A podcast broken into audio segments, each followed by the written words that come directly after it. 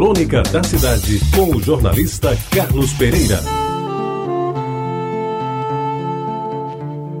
Amigos ouvintes da Tabajara, doença de menino eu as tive, todas, como de resto tiveram todos os meninos do meu tempo em Jaguaribe, na década de 40, 50 do século passado. Gripe, nariz escorrendo, catarro saindo pelas ventas, pereba nas pernas, frieira nos pés, cicatrizes de feridas mal curadas e principalmente aquela tosse renitente que mais parece um latido de cachorro pobre.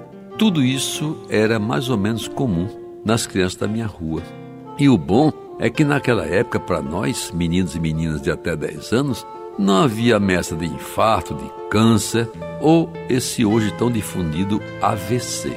O máximo que se temia mesmo era a famosa desinteria amebiana, que aliás não passava de uma intensa e perigosa diarreia, ou sequência da ameba cultivada involuntariamente nos intestinos e que, diga-se de passagem, foi a responsável pela morte de muitos que não conseguiram chegar ao primeiro ano de vida.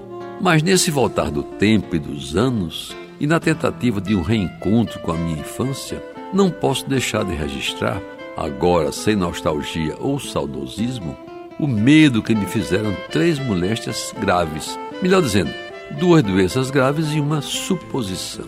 Pois bem, em primeiro lugar, e sem dúvida a mais grave de todas, foi a asma de que fui portador até aí pelos sete, oito anos. Digo-lhes sem medo de errar. Somente sabe o que é ruim é quem já passou pela experiência. A minha asma, muito dela, soube depois porque me contaram a minha mãe e os meus irmãos maiores. Era terrível procurar o ar e não encontrá-lo. Chiar, soltando pela boca um som esquisito, produto de maior esforço para respirar, quando parece que tudo vai acabar. Janelas e portas abertas para o vento entrar, abano para produzir algum ar e, me contaram, até a vela acesa para saudar os últimos instantes de vida do menino que vai morrer com falta de ar. Todos os remédios foram aplicados e de toda a grande doença duas coisas ficaram na minha memória. O nome do remédio que me curou jamais eu poderia saber e eu teria que ir com minha mãe à Igreja das Graças, lá em Cruz das Armas, para pagar a promessa. E assim foi feito, amigos ouvintes. O remédio eu nunca soube qual foi e previno que continuo sem querer saber o seu nome. E a promessa foi paga em grande estilo quando já curado e aí pelos 12 anos, honrei o compromisso com a Virgem das Graças, que aliás me acompanha até hoje, graças a Deus. A segunda, e que me meteu muito medo, também foi a inflamação de uma unha no dedão do pé, resultado de uma jogada mal feita no campo encharcado do sítio das carrapateiras. Tive que arrancar a unha que inflamou de tal jeito que me disseram que ia dar o tétano.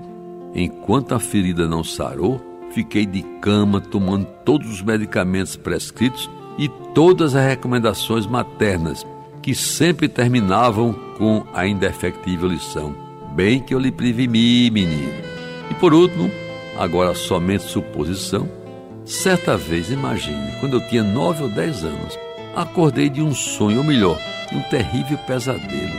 Certo de que a minha pressão arterial estava em quatro, sem direito à mínima por sinal. Chorei muito, acordei meu pai e quase o obriguei a chamar uma enfermeira que, de branco toda, vinda do plantão na maternidade Canda Vargas, acabou a questão, passando o atestado de 12 por 8, ou coisa que o valha, números que, diga-se de passagem, faço o possível para cultivá-los até os dias de hoje. Você ouviu Crônica da Cidade, com o jornalista Carlos Pereira.